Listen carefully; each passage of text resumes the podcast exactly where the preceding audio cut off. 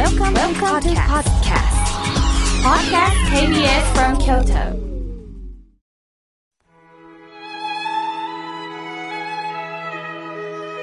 改めまして、僧侶の河村明慶です。今日の法話のテーマは、漢字からのメッセージについてお話しいたします。今日は漢字の日だそうです。漢字の日には全国から募集した中から今年を表現する漢字を決定し、京都の清水寺で発表されますね。いつも私、この瞬間をテレビで見るんですけれども、皆さんが注目する中、大きな筆で一文字を書かれますよね。間違うってことはないんだろうかと思います。まあ、これはもう私だけの問題なんでしょうね。なぜなら、まあ私が法話をさせていただくとき、板書します。その時、一瞬漢字を忘れることがあるんです。いかにワードの変換に慣れてしまってるかなんですよね。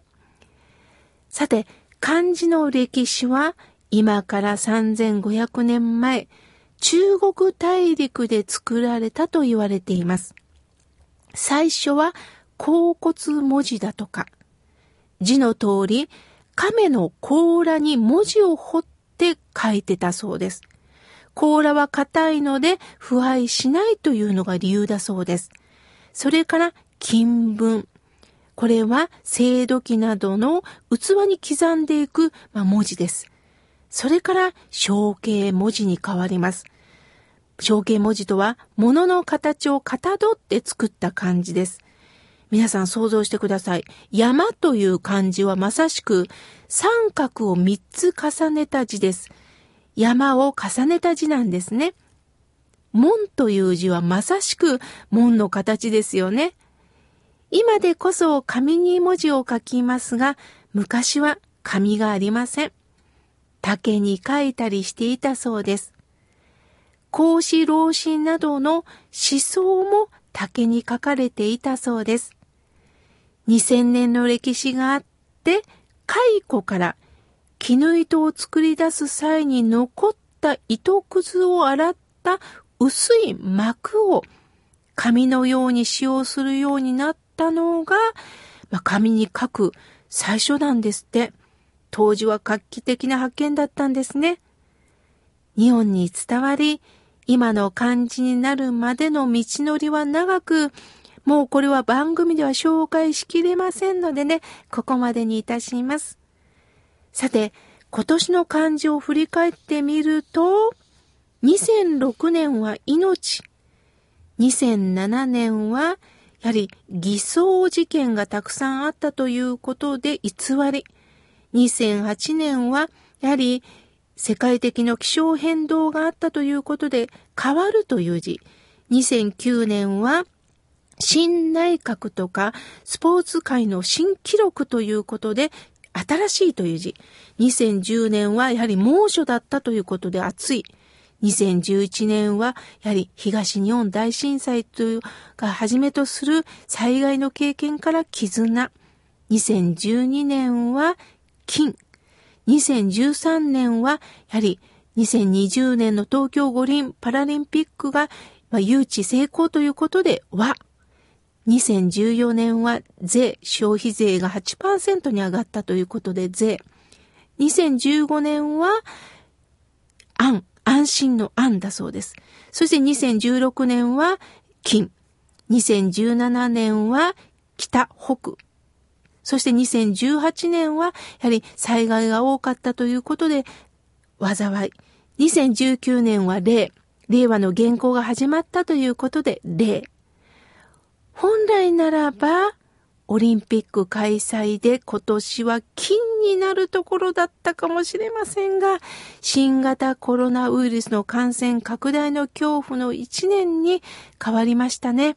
果たしてどんな一文字になるんでしょう？漢字を使用する国、まあ、中国、台湾、また日本ありますけれども、一番画数の多い漢字は皆さん何文字あると思いますか？日本で一番画数の多い漢字はなんと84画あるそうです。一段目に竜という字が二つ並ぶんですって。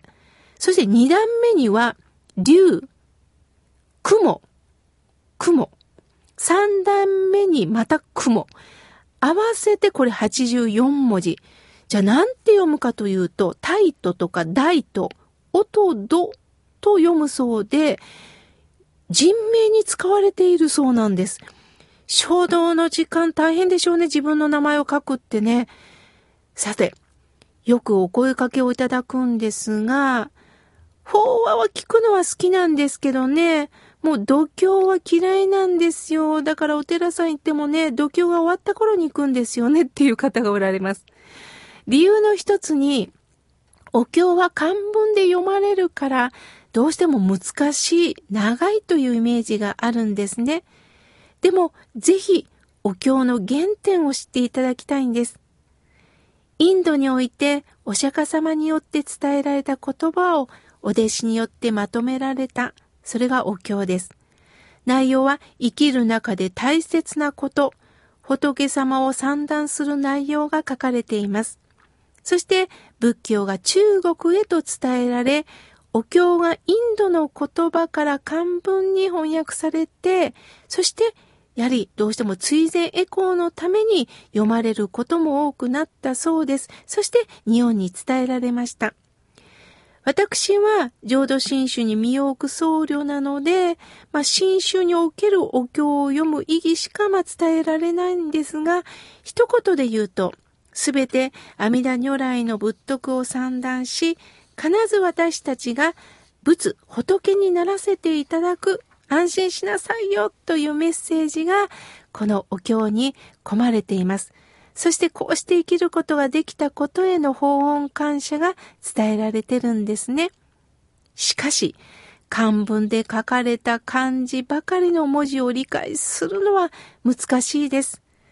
そこでシーナン上人という方は、漢文で書かれた難しいお経の内容をわかりやすくご和算として示してくださったんです。もっとわかりやすく言えば歌です。自分にとってわかりやすい言葉で受け止めてほしいという当時画期的な不況だったんですね。しかし私たちはね、この漢文のお経を無視できないんです。なぜなら、歴史があるからです。歴史を勝手に変えるわけはいきません。ですから皆さん、お寺に来て法話に出会うということは3段階あると思ってください。2500年も受け継がれてきたインドから中国、日本へと受け継いだこの尊いお経を私たちが今の時代に受け継いだんだという感動。そしてそれを法話という形で僧侶がわかりやすくみじん切りにして届けるんです。みじんっていうのはね、仏教用語なんですよ。玉ねぎのみじん切りって言いますよね。玉ねぎはそのまま食べられません。ですから、玉ねぎを細かく細かくみじん切りをして、それを調理しますよね。漢文もどうしてもわかりにくいので、それを僧侶がみじん切りにして細かく伝えているということなんです。そして、それで体の栄養になったということで、それで終わるんではないんです。三段階の最後は、座談会です。法話のことを法談と言います。それに対して示談っていう言葉、これが座談会です。つまり、法話を聞いた後、ねえ、皆さんはどう思いました？確認し合うんです。それを、私は偉くなったわっていうことを自慢するんではなくって、あそこの部分が正直私わからなかったの、難しかったの、皆さんどう受け止めましたともう一度確認するんです。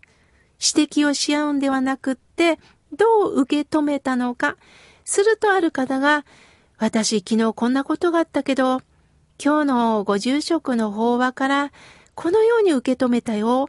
あなたはというふうに確認し合うんですね。実は新州では、この3段階の座談会、示談が大切なんです。この示談っていうとね、今法律用語に伝わっておりますが、実は仏教用語なんですね。